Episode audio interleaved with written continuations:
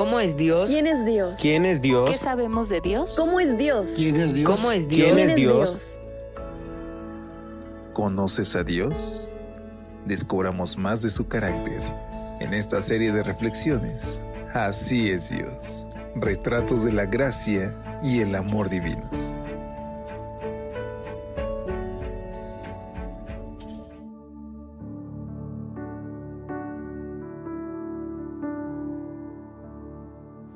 Hola, hola, muy buen día, feliz sábado. Qué gusto saludarte hoy. Y es 10 de febrero. Y por la gracia de Dios hoy podemos saludarnos a la distancia y extenderte a nombre de todo el equipo de Evangelike una calurosa bienvenida a una edición más de este, tu espacio de lecturas devocionales para adultos. Al acercarnos juntos y pedirle a Dios que nos muestre más acerca de su carácter, quiero invitarte a escuchar una cita que nos comparten a través de nuestro canal de Telegram y que nos las manda Gida Zulay. Ella nos comparte que una de sus citas favoritas de la Biblia es el Salmo 42.5. ¿Por qué te abates, oh alma mía, y te turbas dentro de mí? Espera en Dios porque aún he de alabarle, salvación mía y Dios mío. Qué hermosa cita porque nos permite conocer cuando depositamos nuestra esperanza en Dios, Él nunca nos falla. Gracias por compartirla y te invitamos, querido amigo, querida amiga, a que tú también participes y que nos envíes alguna cita de algún escritor cristiano o de la Biblia que te haya marcado y que pueda ser de inspiración para otros. Y sin más, acompáñame a nuestra reflexión de esta mañana titulada Dios cambia el lamento en gozo. Lucas 7:13 nos dice, Cuando el Señor la vio, se compadeció de ella y le dijo, No llores. El suceso relatado en el pasaje de hoy se produjo un día en que Jesús visitó una aldea llamada Naín. Al llegar, se encontró con una procesión fúnebre en la que una pobre viuda llevaba a enterrar a su hijo único. El cuadro no podía ser más triste. Todos los vecinos de la mujer habían salido a acompañarla en su peor momento y a ayudar con el féretro. Sin embargo, nadie podía quitarle el dolor punzante, la tristeza profunda y la soledad total. Entonces Jesús la vio y se compadeció de ella.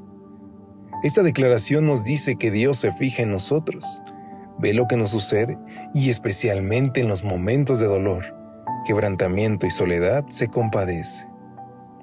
Jesús mostró que Dios no se oculta de los que sufren, no da la espalda a los que están en tribulación. Lo natural en Dios es tratarnos con misericordia y ayudarnos cuando nos ven dificultades.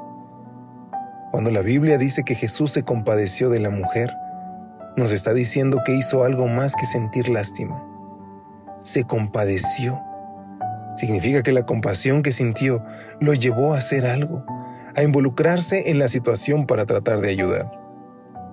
Los cristianos tenemos un Dios que, aunque no nos ha prometido eliminar los problemas y las dificultades mientras estemos en este mundo, sí nos ha dado la garantía de que Él será nuestro amparo y fortaleza en medio de ellos. Cuando Dios nos ve sufriendo, no nos deja abandonados, sino que nos brinda su ayuda movido por la compasión. Jesús le dijo a la viuda, no llores. Extrañas palabras de ánimo para alguien que va rumbo al cementerio a dejar enterrado allí al único familiar que le queda. ¿Qué más puede hacer una mujer que ha perdido a su marido y a su único hijo? Pero las palabras de Jesús, no llores, eran mucho más que palabras. Eran un anuncio para la sufriente mujer de que Él haría que las cosas fueran diferentes. Él cambiaría el rumbo de su vida porque Él estaba allí. No llores por la muerte, que aquí está la vida. Así como ese día, en una pequeña aldea llamada Naín, una mujer que lloraba de dolor volvió a su casa feliz, con las manos llenas y con una fe en Dios más grande que nunca. Así hoy, queridos amigos, ahí donde tú estás y en medio de tu dolor, Jesús cambiará tu lamento en gozo. Por eso permítele que Él pueda actuar en tu vida. Tal vez hoy tus ojos se nublan o se han cansado de llorar. Entrégale a Dios tu dolor. Él está a tu lado y Él transforma ese dolor en la bendita esperanza, porque cuando Él venga, nos prometió que ya no habrá más lágrimas ni llantos. ¿Te gustaría que eso fuera una realidad en tu vida? Oremos. Gracias Padre porque te compadeces de cada situación que nos pasa. Gracias porque nos amas. Te rogamos Señor que te quedes a nuestro lado y te invitamos a que tomes el control de nuestra vida. En el nombre de Jesús lo pedimos. Amén. Que Dios te bendiga. Pasa un lindo día y si Él lo permite, nos escuchamos el día de mañana. Hasta pronto.